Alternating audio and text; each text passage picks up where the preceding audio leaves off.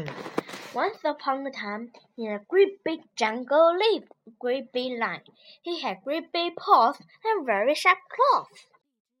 I'm the king of the jungle, roared the lion. I'm going to eat you all up. No, cried jungle animals. You're small and weak, said Lion. You can't stop me. Don't worry, said Clever Rabbit. I have a plan.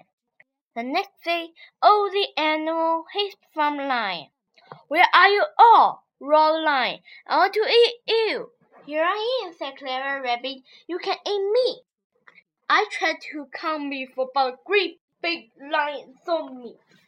I'm the only one in the jungle, roared the lion.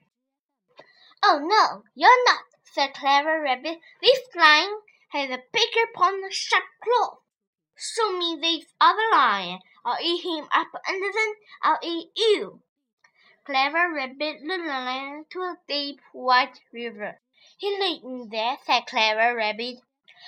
Lion looked into the water. Another lion looked back. Lion shook his head.